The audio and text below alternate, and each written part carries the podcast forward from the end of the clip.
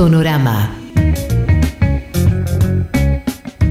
Y llegó el momento de celebrarle el cumpleaños a The Clash. Fue un año interesante para mí con, con relación a The Clash, en lo personal digo, ¿eh? porque es una banda que aprecio mucho. Eh, pero hacía rato, confieso que había escuchado tanto estos discos, que no escuchaba con atención los discos de The Clash. Los tenía súper digeridos, eh, pero bueno, tuve que trabajar en torno a los discos de The Clash por obligaciones profesionales y eso me obligó, algo bueno que tiene mi trabajo, a revisar algunos discos de The Clash, todos en realidad, porque hace poco escribí una nota sobre, sobre toda su discografía. Eh, y la verdad que, que, redescubrí a una banda impresionante. Ustedes dirán, bueno, no es un gran descubrimiento, es un redescubrimiento, insisto, pero la verdad que no tenía la dimensión exacta, por lo menos ahora, de lo que significa The Clash para la historia del rock. Hay un libro para mí imprescindible que se llama Rastros de Carmín, eh, escrito por un crítico estadounidense, Grail Marcus. Tomen nota de ese nombre, Grail Marcus, porque es de los críticos y de los teóricos eh, más importantes que, que, han, digamos, reflexionado sobre la historia del rock. Eh, y, él asegura que The Clash intentó llenar de significado aquello que otra banda que me encanta, que en Sex Pistols era pura actitud. Eh, y creo que hay algo de cierto, ¿no? Porque para, Joe Stramer, Mick Jones, Paul Simon y Topper Hedon, los integrantes de The Clash, el mensaje era realmente importante. Eh, había crítica social, había excitación, había actitud, había orgullo obrero, había una inclinación por la controversia, eh, había discurso político. The Clash tuvo todo eso y condensado en una obra breve pero muy contundente que primero expandió notablemente las fronteras del punk, porque lo abrió a las puertas del rockabilly, del reggae, del dub, del funk, de la música disco, o sea, un abanico sonoro muy, muy eh, prolífico, muy, muy, muy impresionante. Y en medio, eh, además fue una carrera, insisto, muy, muy corta y muy efectiva, porque en 10 años grabaron cuatro discos notables y se despidieron con uno menos inspirado, que es Cat the Crap, y que de hecho cuando ellos revisan su propia carrera lo niegan. Hay un documental de The Clash en el que no aparece ninguna referencia, ninguna mención a este disco, pero que para nada empañó una carrera eh, que la verdad que le devolvió para mí la, la, la, voluntad de protesta y la garra al rock en su momento. Eh, bueno, eh, vamos a escuchar un poquito de una gran canción que abre el disco sandinista, que además es un disco triple que The Clash, por una cuestión política, eh, y, de amor a sus fans y de consideración al momento que estaba viviendo en Inglaterra, una Inglaterra atravesada por el tacherismo, eh, o sea, una Inglaterra en la que la clase obrera y las clases populares la estaban pasando muy mal, vendieron al precio de uno, es decir, un disco triple al precio de uno, y arrancaba encima con este temazo que es The Magnificent Seven.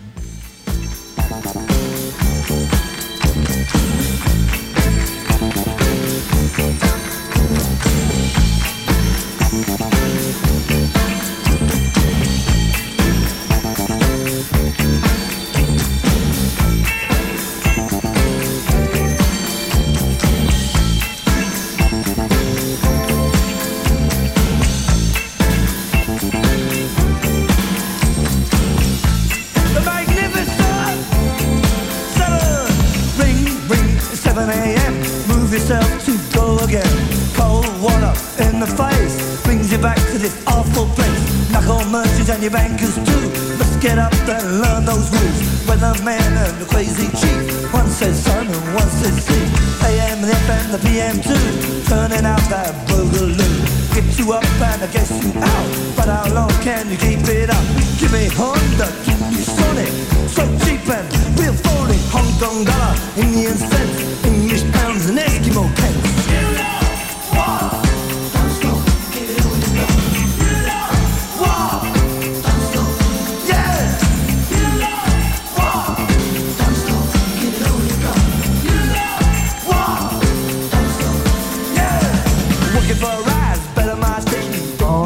sonando en el contexto de la explosión punk. No parece que tenga mucho que ver con la música punk que consideramos, digamos, más tradicional. Escuchamos a Sex Pistols, pensamos en Ramones. Esto tenía otro grupo, La Negra.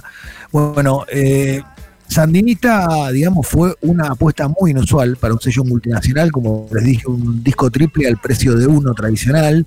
Eh, Pasa que The Clash siempre funcionó con sus propias reglas dentro de CBS incluso, que era un sello, como les dije, multinacional, e impuso esta vez un repertorio repertorio, perdón, muy largo, eh, muy ambicioso, por momentos también ciertamente disperso, porque hay un montón de cuelgues en el disco, es un disco en el que no se censuraron nada.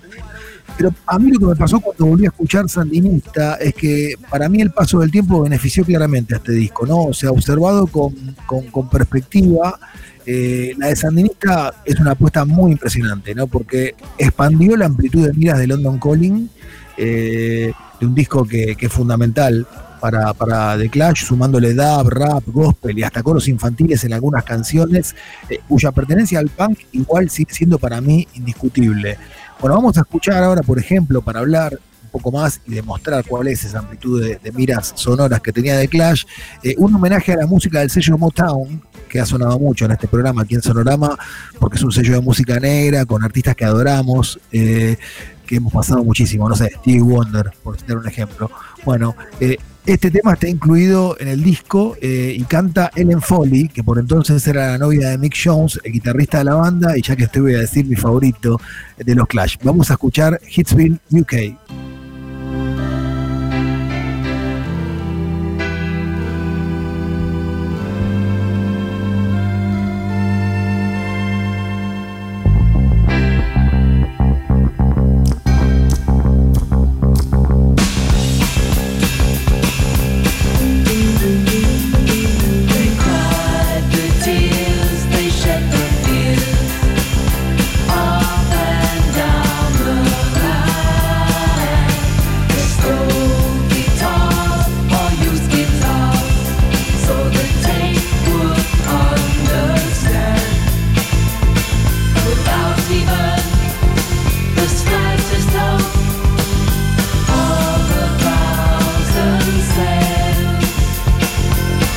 Cause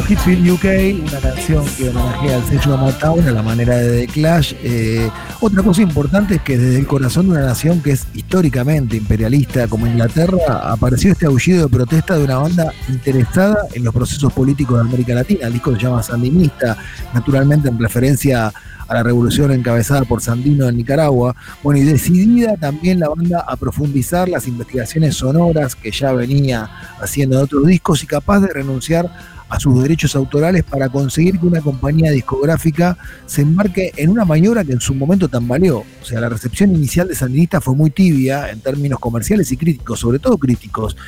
Eh, el rendimiento comercial fue discreto, en realidad. Después el disco se convirtió en un disco de catálogo y empezó a vender más.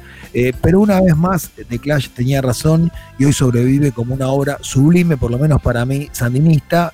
Mi canción favorita, que es muy difícil, muy difícil de elegir, porque es un disco triple con un montón de canciones, la que vamos a escuchar ahora, como les dije, mi favorito es Mitch Jones, y él es el compositor de esta canción que vamos a escuchar completa de Sandinista. Se llama Somebody Got Murdered.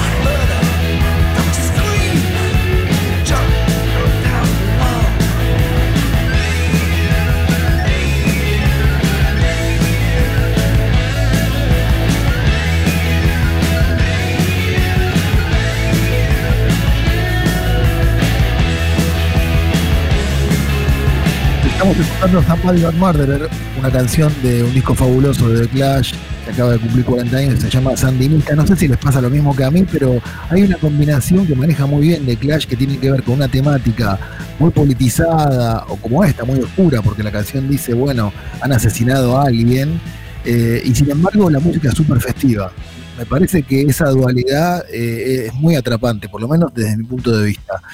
Eh, bueno, ahora vamos a hablar un poquito de London Calling, que es como el disco estrella de The Clash, el canónico, el que todo el mundo dice que es el mejor disco de, The Clash. Ya estamos escuchando de fondo London Calling. A ver, escuchemos unos segundos de, esto, de este inicio que es muy famoso.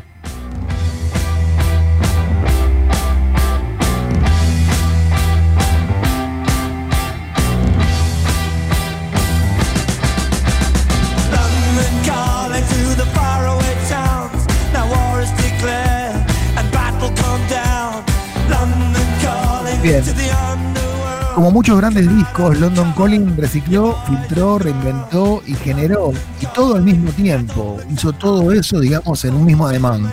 Bueno, primero esquivó, de alguna manera el, callejón sin salida en el que se había perdido el punk al denunciar como todo pasado era peor, decadente, y, fue capaz el disco de crear un lenguaje propio a partir del diálogo fluido con tradiciones de una variedad para mí inaudita de géneros, ¿no? Ya les dije, ska, reggae, soul, funk, rockabilly, jazz, eh, lunge, R&B, eh, música de New Orleans. O sea, hay una cantidad de música filtrada en este disco que realmente impresiona viéndolo a la, distancia. Me imagino lo que habrá sido escucharlo por primera vez, ¿no? Para aquellos que lo, que lo hicieron y fueron contemporáneos. Bueno, hablando del ska, el disco es una de las principales referencias para una banda argentina que es la que probablemente mejor metabolizó su legado. Eh, he hablado muchas veces de esto con Sergio Rothman, que vino a Sonorama a charlar con nosotros, eh, creo que es una de sus bandas favoritas de todos los tiempos, de Clash, también de señor Flavio. Eh, bueno, y los fabulosos Kylax solían tocar en vivo, digo solían porque no sé cuál es el futuro de los Kylax, pero tocan en vivo muchas veces de Guns of Brixton, cantada por el bajista, por señor Flavio, eh, y también grabaron su propia versión de un gran tema del, del, disco London Calling que se llama Revolution Rock y que está incluido en el ritmo mundial. Vamos a escuchar Revolution Rock, pero por The Clash.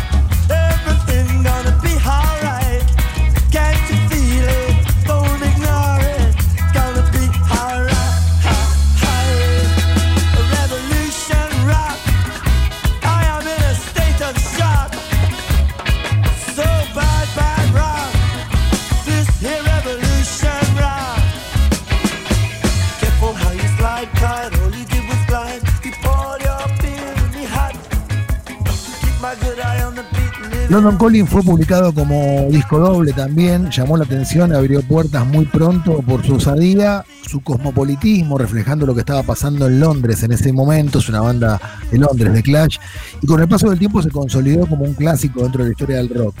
Más allá de las canciones que son explícitamente políticas, como The Guns of Brixton, la que nombramos recién, London Calling, que también la mencionamos, y Spanish Moms, que es un temazo, no tenemos tiempo para pasar todo, pero daría para pasarlo completo. Todo el repertorio del disco destila inconformismo y un espíritu de rebelión propio de una buena parte de la clase trabajadora inglesa a la que pertenecen los músicos de The Clash, ¿no? esa clase obrera empezaba a olfatear eh, los planes muy antipáticos de Margaret Thatcher, recién empezaban. ¿eh? Eh, cuenta también el disco con una tapa merecidamente famosa, la foto de una fotógrafa llamada Penny Smith, que capturó con una exactitud tremenda la furia que encarnaba The Clash a través de esa imborrable imagen de Paul Simon, el bajista de la banda, a punto de estrellar su instrumento contra el piso. Gran disco London Calling, un clásico de The Clash, cumple 41 años hoy y lo celebramos escuchando su música. Ahora también un capricho mío, no sé si es la mejor canción de London Calling, pero sí la que más me gusta hoy a mí. Se llama Lost in the Supermarket y cierra este informe dedicado a The Clash en Sonorama.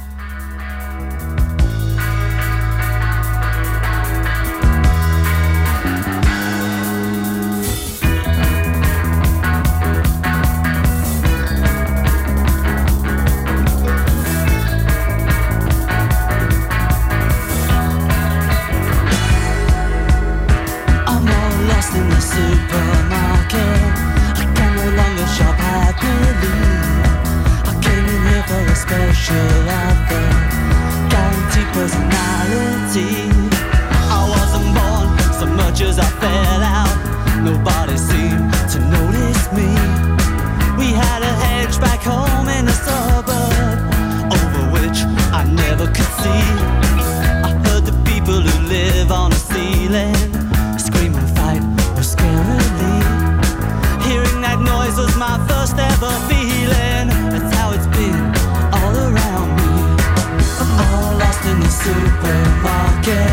I no longer I came in here for a special offer The guaranteed personality I'm all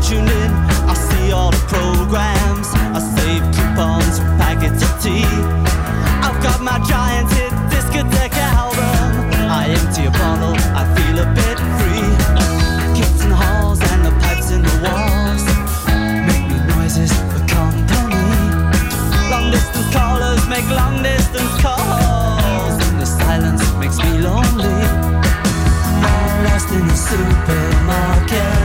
I can no longer shop happily. I came in here for the special offer, a guaranteed personality.